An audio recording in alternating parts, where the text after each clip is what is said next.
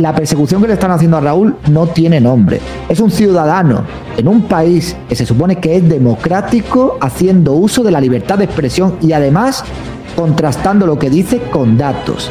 Para ponerlo un poco en contexto, Raúl lo que ha abierto es un número de cuenta en, ING para pasar al contraataque, para denunciar tanto a esta chica eh, pues por intentar hacer lo que está haciendo, como a YouTube también por la censura injustificable por haberle cerrado sus canales con todo lo que esto supone todas las horas de trabajo que hay detrás. Pondré abajo el número de cuenta de Raúl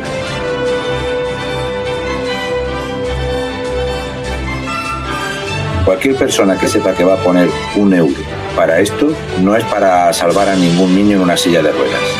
Esto no es por una causa maravillosa ni para luchar contra las sentencias judiciales de las compras de medicamentos ni nada.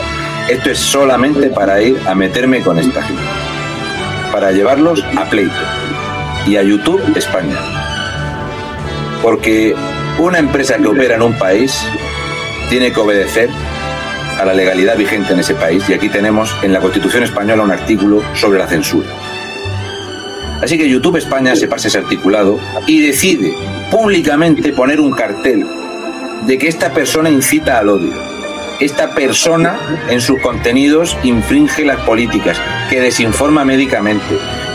YouTube ya te pone la etiqueta de lo que eres. Cuando te borra un vídeo te deja un mensaje para que la gente vea que tú eres mala persona por acoso, por prácticas fraudulentas. ¿Qué cojones he vendido yo que haya estafado a alguien? Y yo creo que ha llegado el momento y me tienen harto. Y ya digo que la recaudación es para llevarlos a pleito.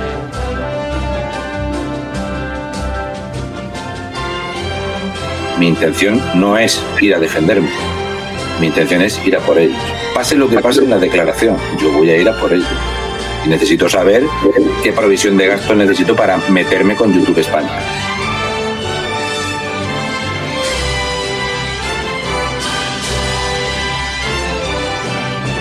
Enlace a la cuenta de apoyo a Raúl, un murciano encabronao, en la descripción del capítulo. Raúl le necesita.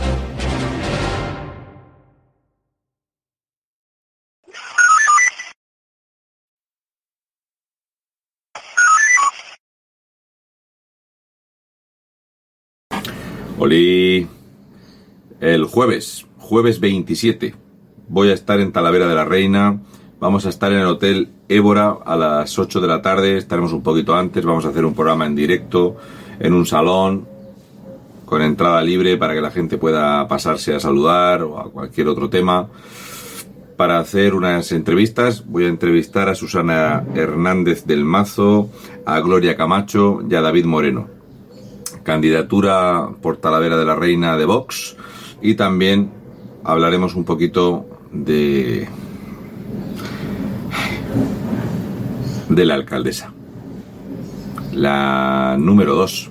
Detrás de la lista de empaje, la que llevaba detrás es ella, la que viene de un barrio humilde.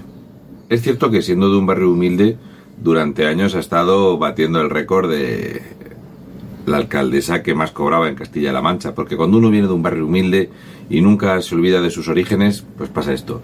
También habrá temas interesantes a tocar, como hablar de la empresa EISA, por ejemplo.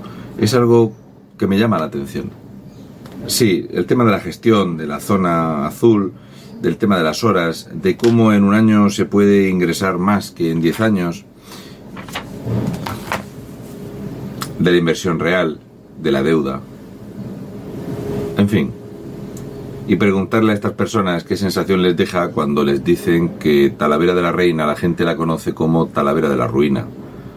Ese lugar de bajos vacíos y de comercio de cercanía arruinado, el comercio local abandonado. Y si levantando el puño y cantando el internacional y siendo un buen socialista, lo mejor que puedes hacer es esperar a esas nuevas 12.000 plazas de empleo público de Emiliano García Paje el jueves, Hotel Évora. Évora, Talavera de la Reina, a las 8. Vamos a echar un rato bueno allí.